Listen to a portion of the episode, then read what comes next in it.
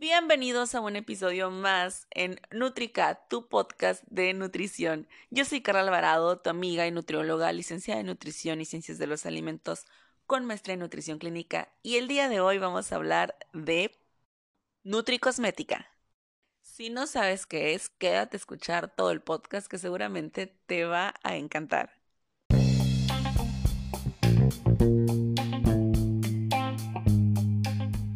La nutricosmética es una nueva tendencia, sobre todo en el skincare, y es muy popular en los últimos años, tanto en productos cosméticos, en terapias, como en prestar atención a tu comida para tener una piel bonita.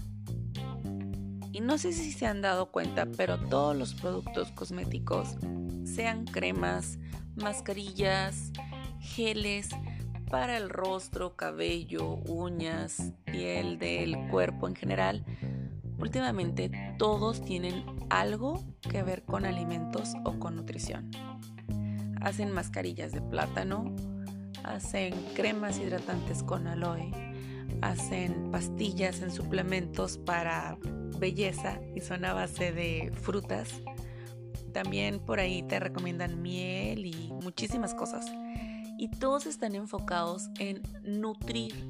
De ahí viene este término que es tendencia en los últimos años. La nutricosmética es un derivado de la cosmetología donde se enfoca a utilizar nutrientes para que tu piel, tu cabello, tus uñas luzcan radiantes, es decir, que luzcan saludables. Y yo te propongo que en lugar de utilizar productos que tengan nutrientes, comiences a nutrir tu cuerpo desde adentro. ¿Cómo es eso? Bueno, nutrir tu cuerpo desde adentro es tener una alimentación equilibrada y saludable apropiada para ti, donde le brindes a tu cuerpo todos los nutrientes necesarios, desde vitaminas, minerales, proteína, carbohidratos, grasas, una suficiente hidratación y por fuera, claro, puedes ayudarle con una humectación y con productos que contengan nutrientes. Así la Nutricosmética te brinda productos que no van a tener un una formación química, van a tener su base en un nutriente y van a ser a base de alimentos. Es la forma más natural de un producto estético o cosmético para que tu piel o tu cuerpo luzcan bien. Y sí, son de muy buena ayuda ya que recordemos que hay absorción en la piel. Pero recuerda que un intestino saludable se refleja en tu piel y eso lo tenemos en un episodio anterior. También una correcta hidratación se va a reflejar en tu piel y mejor aún, un buen aporte de antioxidantes y vitaminas van a verse reflejados en tu piel. Queremos tener una buena tonicidad, hay que consumir suficiente cantidad de proteínas. Las vitaminas E, A y C van a ser antioxidantes que te van a proteger de radicales libres y va a verse un reflejo en tu piel increíble. No olvides consumirlos en su forma natural. Los encuentras en grasas y aceites, también en algunas semillas y en vegetales verde oscuro o de hoja verde. También en cítricos y pimientos. Si tú tienes la piel muy seca, deberías de vigilar la cantidad de ácidos grasos esenciales que estás consumiendo. Probablemente te falta aumentar un poquito esa porción. O tal vez no tienes la suficiente hidratación. Recuerda que para hidratar tu cuerpo no necesitas tomar bebidas rehidratantes. Con el agua simple debería ser suficiente. Solo en condiciones de clima extremo o bajo una actividad física extenuante necesitamos bebidas rehidratantes o bien cuando sufrimos algún problema gastrointestinal que nos provoca vómito o diarrea.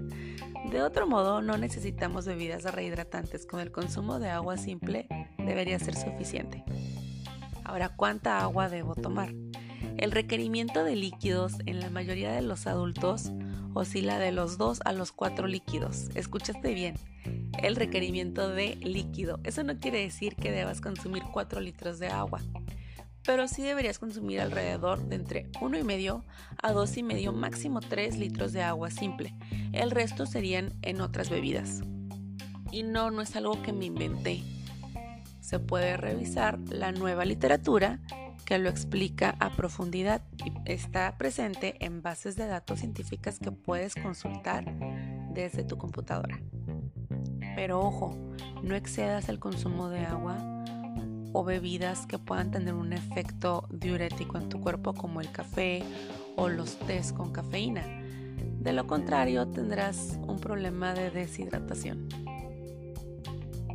Si no eres intolerante o alérgico al gluten, no dejes de comer trigo y prefiere todos tus cereales integrales porque ahí se encuentran minerales y vitaminas necesarios para tu salud en general y en este caso, como estamos hablando, para tu piel. El cabello es un tema importantísimo para todos, pero creo que más para las mujeres o le prestamos más atención.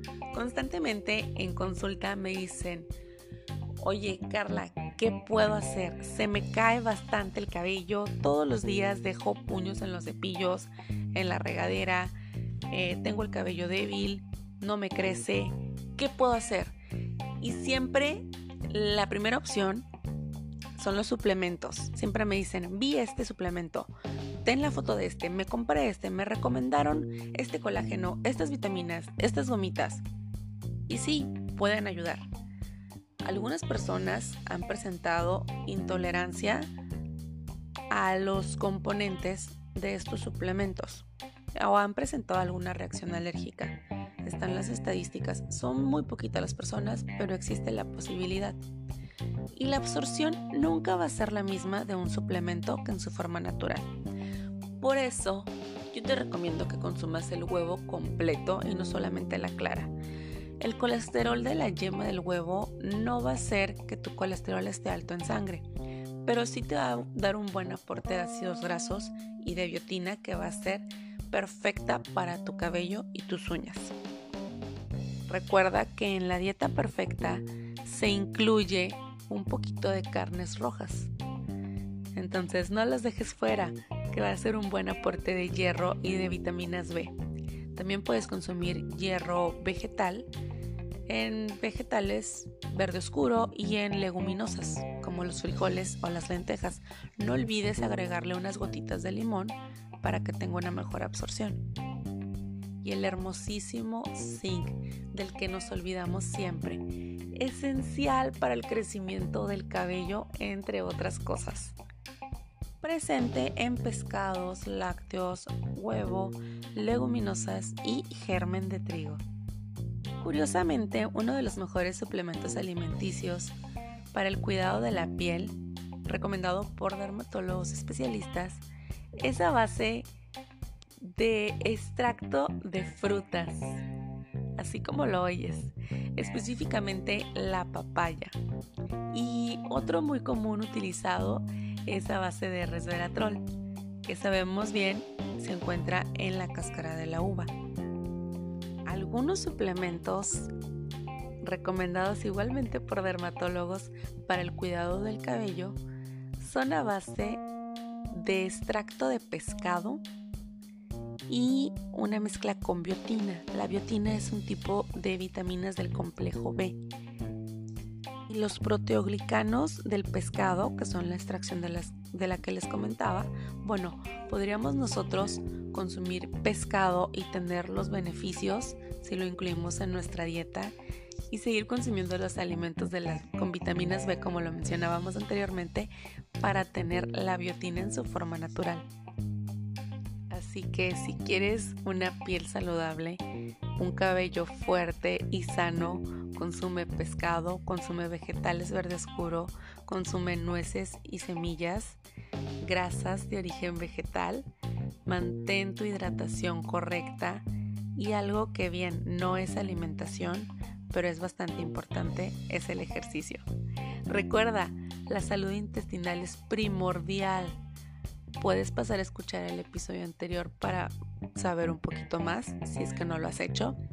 Y si tienes algún tema de interés, coméntalo o envía mensaje en cualquiera de mis redes sociales.